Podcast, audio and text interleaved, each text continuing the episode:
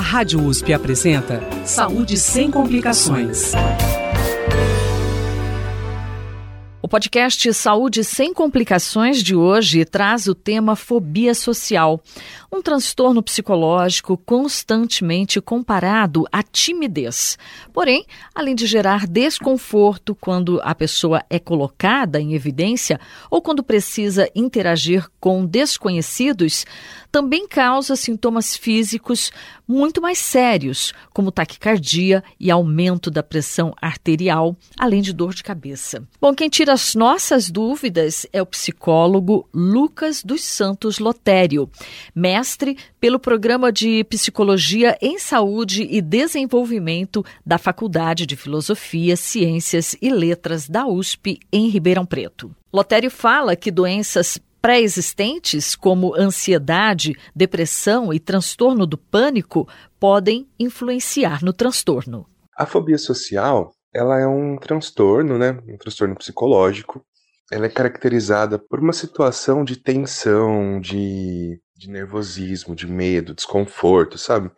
Tudo isso desencadeado por uma exposição a uma situação social que possa ser estressora para aquela pessoa.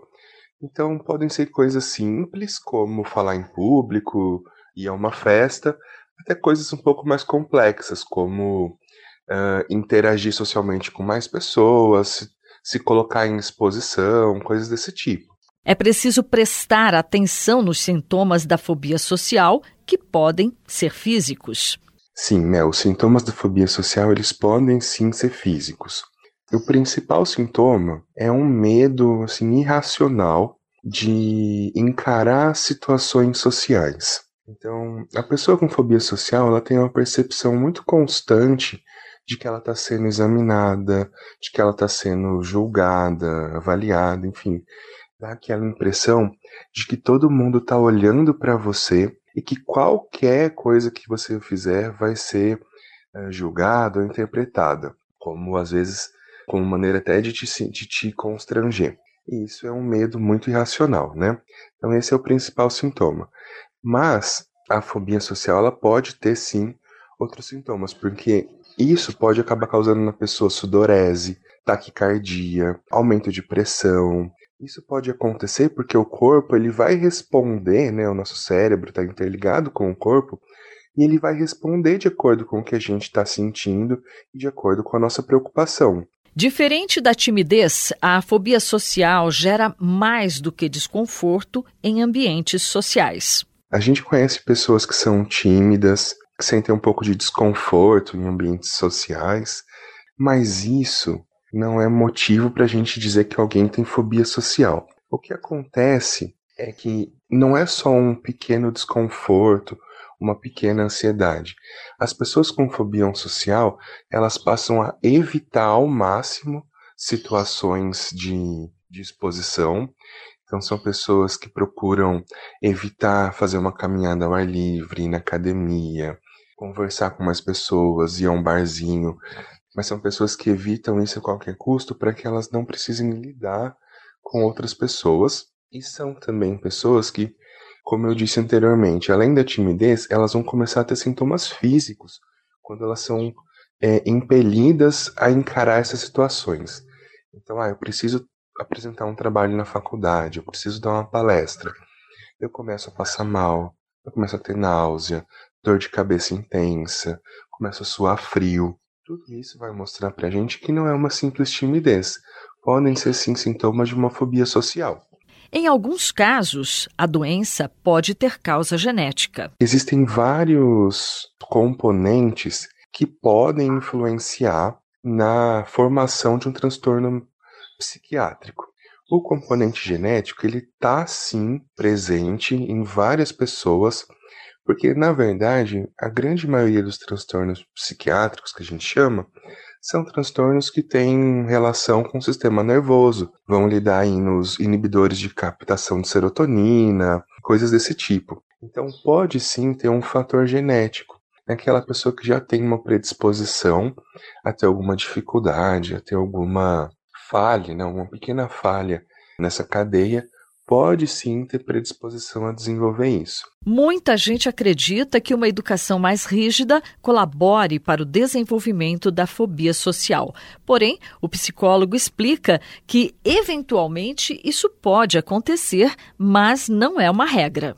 Varia de caso a caso, porque tem gente que já tem predisposição genética, que aí, com uma educação rígida, com, com a própria personalidade da pessoa, tudo junto, pode sim né, desenvolver uma fobia social no futuro. Mas a educação rígida por si só, ela não necessariamente vai ser um fator desencadeador, não.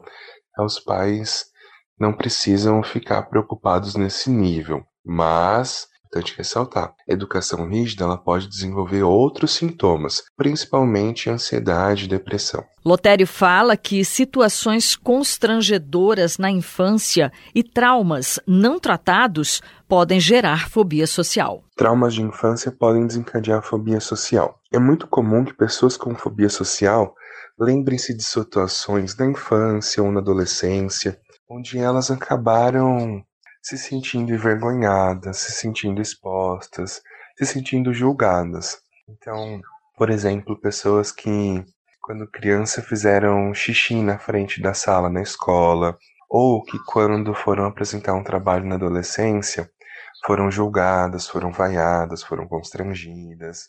Esses traumas, eles deixam marcas na gente, se eles não são cuidados, se eles não são tratados. E aí, a pessoa pode, ao longo do tempo, desenvolver uma fobia social que tem como origem um trauma lá de trás. E isso é muito preocupante, porque, teoricamente falando, com terapia, a gente consegue trabalhar esse trauma.